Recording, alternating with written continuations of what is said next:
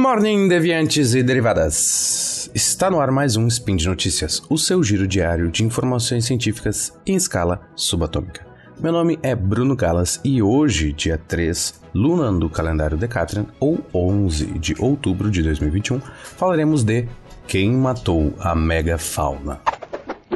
Speed Notícias.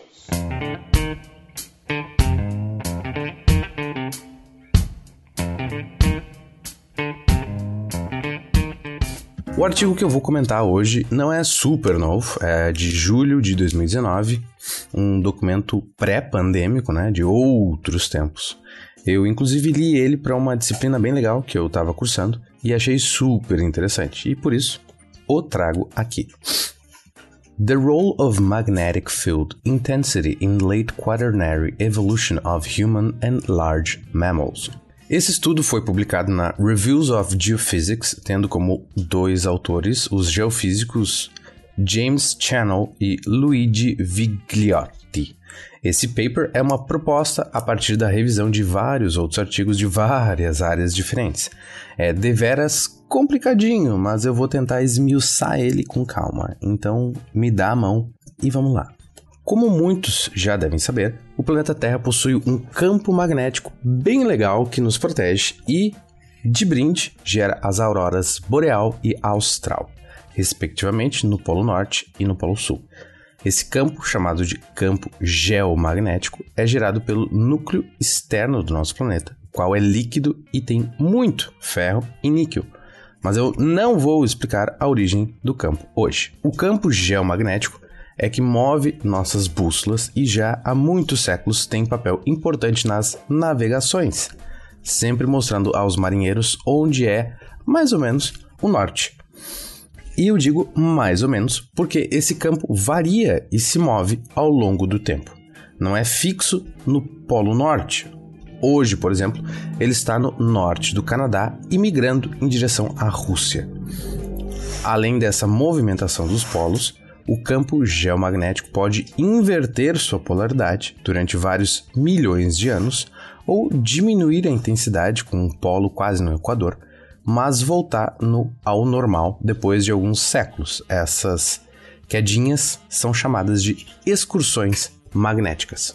Os paleomagnetistas estudam rochas e sedimentos para analisar essas variações do campo geomagnético ao longo do tempo geológico.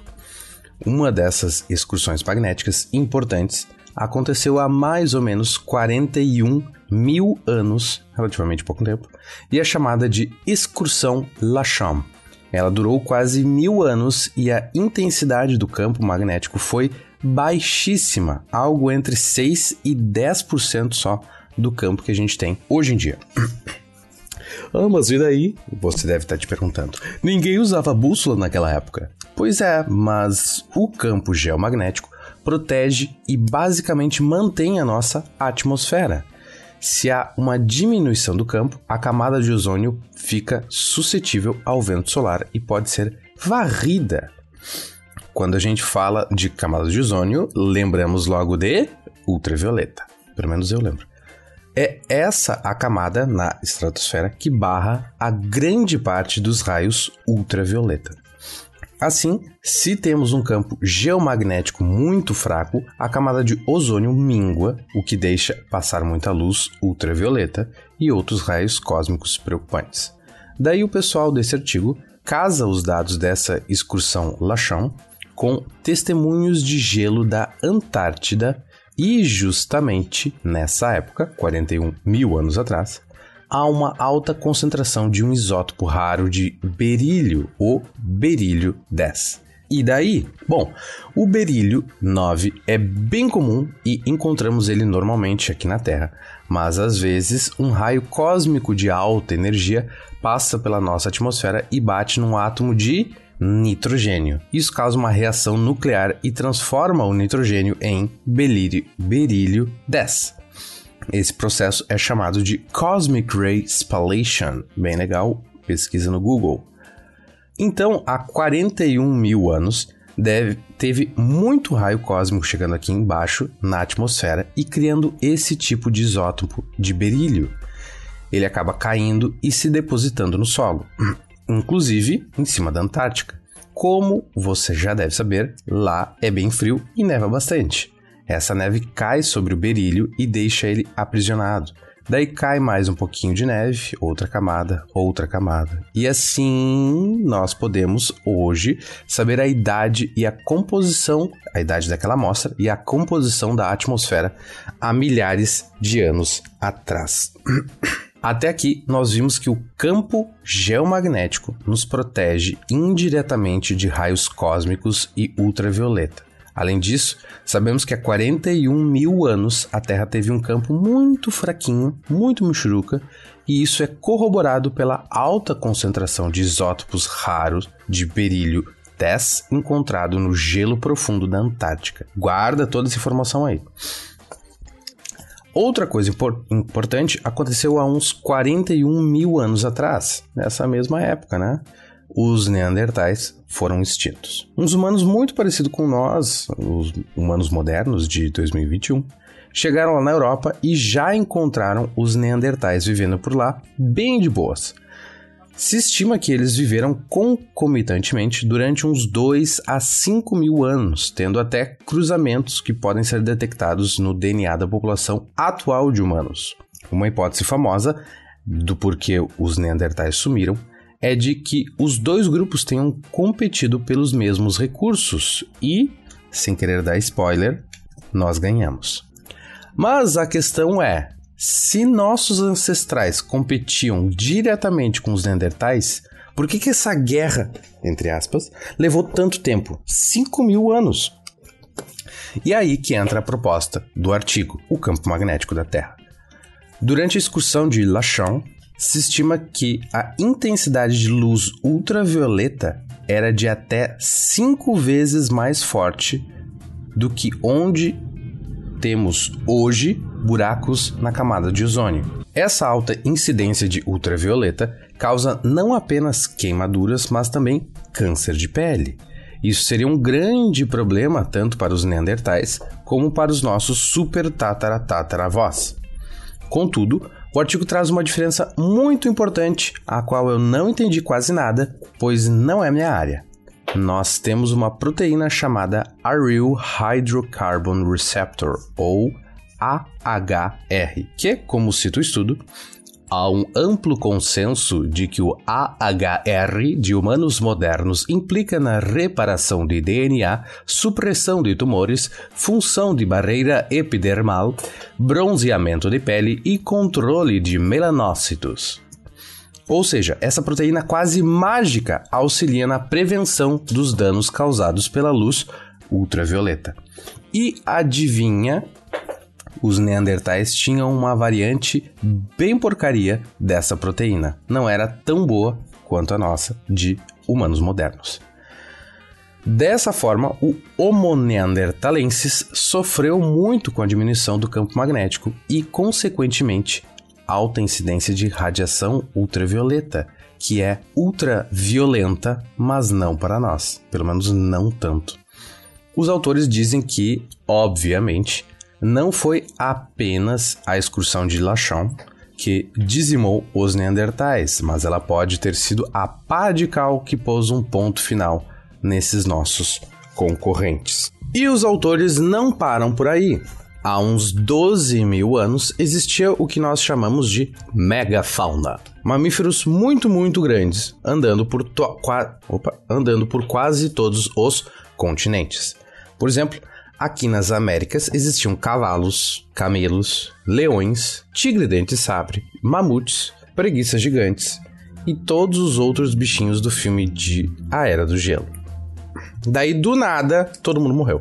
Tá, não foi do nada, mas foi ao longo de vários séculos que ficaram até ficar extintos. Acredita-se que os humanos chegaram aqui nas Américas, adivinha, há 12 mil anos. Isso é uma das hipóteses da extinção desses grandes mamíferos, a sobrecaça. Então, há 12 mil anos, nós já fazíamos ótimas ferramentas de caça e já éramos bons em ser cretinos. Daí sim, todos aqueles animais morreram. Uma outra hipótese concorrente é de que não fomos nós que matamos todos esses animais, mas foi por causa da mudança climática. Aquela foi a, há dois mil anos, foi a última era do gelo no nosso planeta e os animais eram adaptados para aquele tipo de habitat. E eles não devem ter morrido de calor, mas se mudar a temperatura, pode ser que uma plantinha X lá não dê frutos porque está muito quente, ou dê menos frutos, né? A grama talvez não cresça porque não tem a água da neve que derrete na primavera. E daí, se não tem frutinha e não tem grama, o mamute e a preguiça gigante não conseguem se alimentar direito. Daí o tigre dente sabres não tem os animais para comer e etc, etc. E morri. Morri! Mas adivinha o que também teve há 12 mil anos atrás? Exatamente. Diminuição do campo magnético. Para embasar isso, os autores refestelam-se em várias citações de áreas bem complicadas para mim, como análise estatística de frequência de fósseis, concentração de pólen em rochas sedimentares, análise de DNA e, o mais inusitado, análise de fósseis de fungos que comem cocô de herbívoros. Sim, isso é uma área de estudos. São os fungos coprófilos, bem inusitado. Eu não vou me adentrar nessas especificidades, pois, como eu já disse, eu não tenho o domínio dessas áreas. Mas o artigo faz uma boa explicação e apresenta um bom caso. Eu recomendo a leitura, só que ele é bastante extenso. claro, eles dão aquela ressalva de que cada caso é um caso e o processo de extinção não é simultâneo em todos os continentes, e isso pode ser a, a, o campo magnético pode ser apenas uma das variáveis que corroborou para a extinção da megafauna. Mas por que a megafauna foi extinta? A mini-fauna não? Porque animais pequenos acham onde se esconder do sol. Os grandes torram no ultravioleta. Ultravi... Putz, no ultravioleta e ponto final. Daí, tu deve estar tá pensando, mas o elefante é um bicho grande que, olha, dá para chamar de megafauna. Por que que não foi extinto? Ah, os autores já respondem. O elefante tem 20 cópias de um tal de Oncogene TP53, que é responsável pela supressão de tumores e remediação de DNA comprometido. E, basicamente, elefantes não têm câncer. Enquanto isso, os primos deles, os mamutes e os mastodontes, tinham só de 3 a 12 cópias desse gene anti-câncer e por isso morreram. Eu fiquei realmente maravilhado com o quebra-cabeça desses autores aí usando arqueologia, palino e paleontologia, geologia, física, paleomagnetismo, oncologia, análise de DNA mitocondrial e, claro, fungo de cocô. Não é à toa que, nas referências do artigo, são citados quase 200 outros trabalhos. É realmente impressionante. Mas assim, para dar um disclaimer, eu procurei e já achei dois artigos posteriores que fazem contraponto e criticam algumas das hipóteses da extinção causada pelo campo magnético. Só que eu não li e nem lerei. Fica para vocês pesquisarem ou para quem realmente trabalha com isso. Outro detalhe importante é não se bateu o martelo sobre quando os humanos chegaram aqui nas Américas como eu comentei os 12 mil anos antes. Tanto que, mês passado, encontraram pegadas de humanos nos Estados Unidos que aparentemente datam de mais de 20 mil anos, ou algo assim. Mas, de novo, essa não é minha, minha área. Espero que alguma outra pessoa aqui do SciCast faça um spin sobre isso. Então, escutá-lo-ei. E por hoje é só, pessoal. Lembro que todos os links comentados estão no post deste cast lá no site do Portal Deviante e aproveite para deixar lá um comentário, elogio, crítica e se você vai começar a passar mais protetor solar depois de ouvir este cast. Lembro também que esse podcast só é possível acontecer por meio do seu apoio generoso no patronato do SciCast via Patreon, Padrim ou PicPay. Um grande abraço e até a próxima!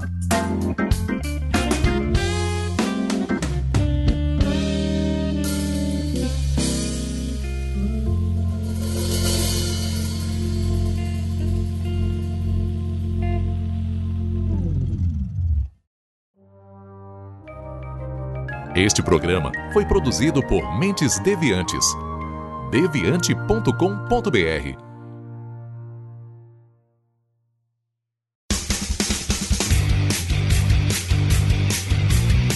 Cortes, edição de podcast.